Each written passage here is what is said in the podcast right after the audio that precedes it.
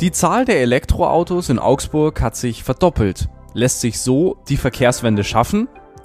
Heute beginnt in London die Darts-WM. Was macht diesen Sport so faszinierend? Und wir haben die besten Tipps fürs Wochenende. Das ist der Nachrichtenwecker an diesem Freitag, dem 15. Dezember. Ich bin Moritz Weiberg. Guten Morgen.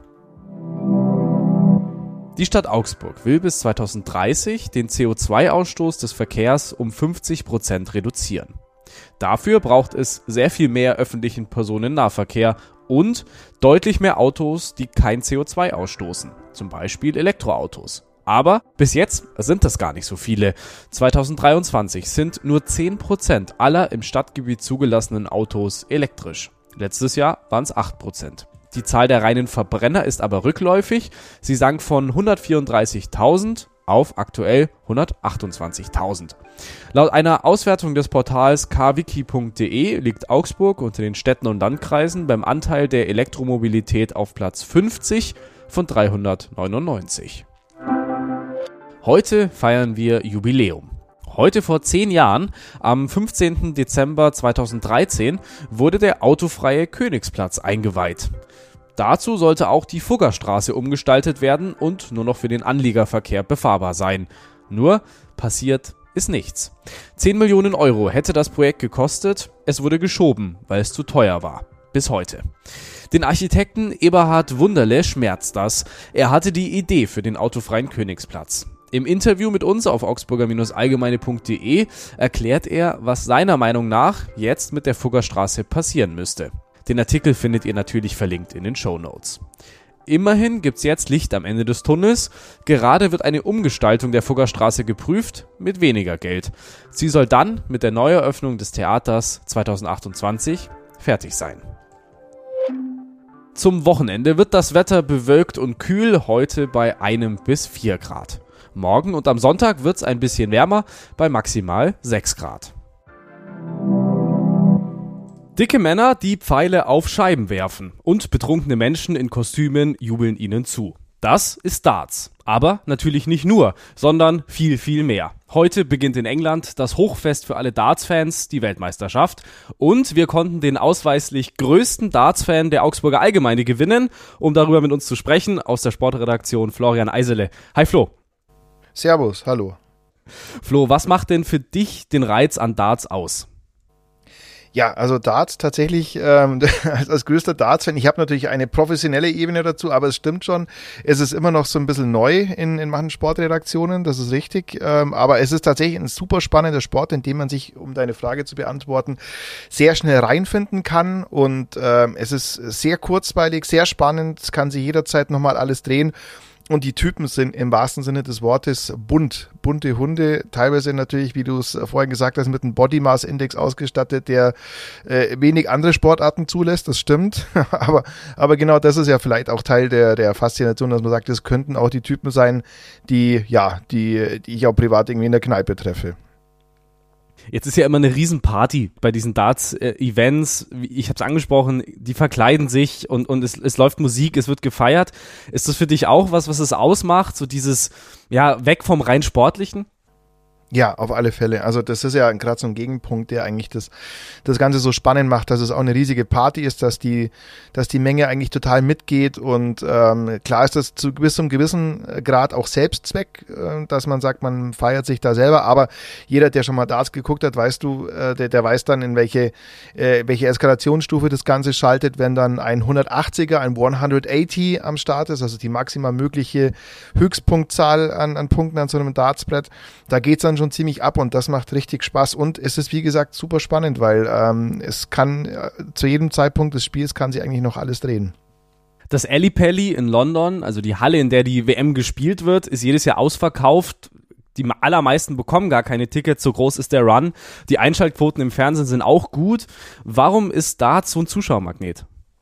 Ja, ich glaube, weil es tatsächlich äh, so eine ganz eigene äh, Magie hat, ähm, ohne dass es jetzt ohne dass es jetzt lächerlich wirkt, wenn du, wenn du diese ganze äh, Begleitszenerie hast mit den Leuten, die sich wie SpongeBob oder wie die Turtles verkleiden oder wie Nonnen.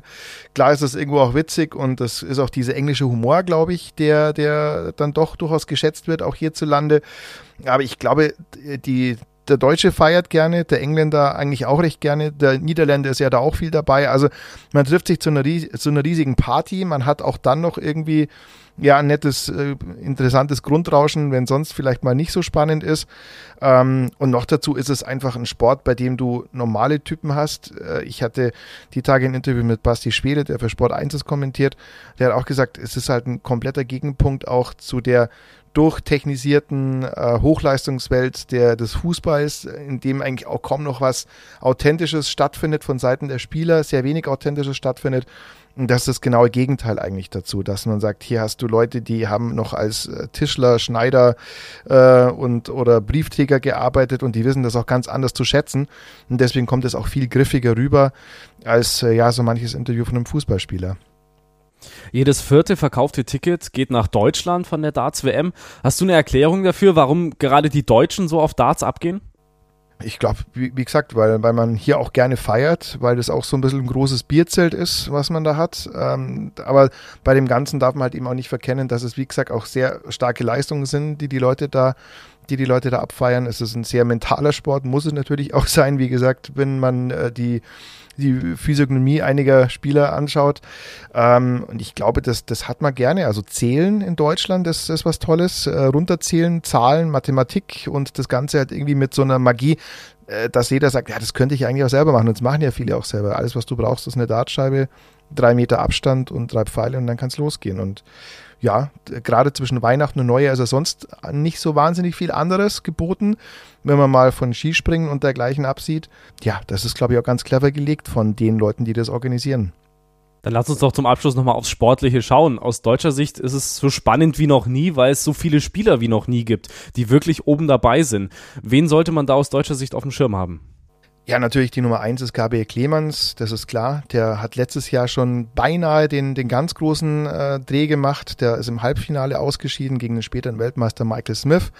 Das ist äh, interessant, ob er das in irgendeiner Weise bestätigen kann. Also er ist ja äh, jemand, der ähm, jetzt nicht so der große Showman ist, aber der, glaube ich, von dieser Erfahrung zehrt, auch wenn er jetzt nicht das allerbeste Jahr gespielt hat. Das ist übrigens The German Giant. Wenn man ihn sieht, weiß man warum. Dann äh, gibt es Martin Schindler, das ist die Nummer zwei, der in der Weltrangliste, diesem Order of Merit, kurz hinter Gabriel Clemens gerankt ist. Aber eigentlich der spannendste, finde ich, ist Riccardo Pietrezco, der erst seit 2022 überhaupt Profi ist und ähm, in diesem Jahr irgendwie so gut wie alles abgerockt hat und der so eine totale Wundertüte ist. Der hat bei dem German Darts Championship äh, das Turnier gewonnen und zwar im Finale gegen Michael van Gerwen, den Niederländer, der schon dreimal Weltmeister war. Und zwar so, dass man gesagt hat, an dem Tag hätte exakt keiner gegen den eine Chance gehabt, weil der nahezu perfekt geworfen hat. Und er sagt auch, es ist für ihn eine neue Erfahrung und äh, aber er ist selber sein größter Fan und er ist sein größter Favorit für sich selbst und ist auch jemand, der tatsächlich eine dicke Lippe riskiert dann zwar, aber auch das ist ja eigentlich durchaus gewollt. Und das ist jemand, der vielleicht auch nichts macht oder vielleicht sehr viel. Also Riccardo Pietrezco kann man sich merken. Wir behalten es im Kopf. Heute beginnt in London die Weltmeisterschaft im Darts. Infos dazu hatte Florian Eisele. Danke, Flo. Jo, danke. Ciao. Und wir schauen wie immer noch auf das, was sonst noch so passiert ist. Der ukrainische Präsident Volodymyr Zelensky war gestern zu Besuch in Deutschland. Er besuchte einen US-Flugplatz in Wiesbaden. Dort befindet sich unter anderem das Hauptquartier des amerikanischen Heeres in Europa und Afrika. Zelenskys Aufmerksamkeit heute dürfte nach Brüssel gehen. Dort diskutieren die Staats- und Regierungschefs der Europäischen Union über den Beginn von Beitrittsverhandlungen mit der Ukraine. Ob es weitreichende Entscheidungen bei dem Gipfel geben wird, ist noch unklar. Grund sind insbesondere Blockadedrohungen des ungarischen Regierungschefs Viktor Orban. Sie sollen nach einem unterirdisch angelegten Waffenversteck gesucht haben.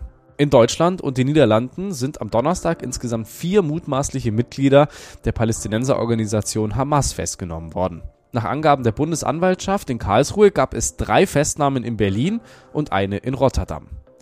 Die Waffen sollten demnach nach Berlin gebracht werden und für mögliche Anschläge auf jüdische Einrichtungen in Europa bereitgehalten werden.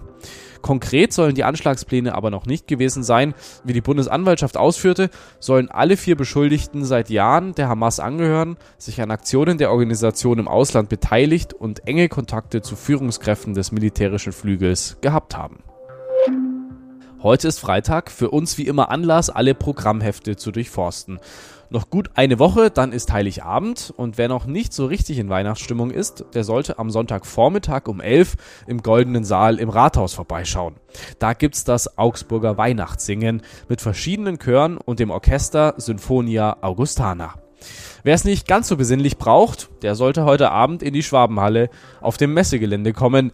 Da gibt's alles für Hard Rock und Metal Fans. Zu hören sind zum Beispiel Accept, Gotthard oder Extreme. Start ist um 17 Uhr, die Lederkutte nicht vergessen. Das war's für diese Woche mit dem Nachrichtenwecker. Hier geht's am Montag weiter. Ich bin Moritz Weiberg. Schönes Wochenende.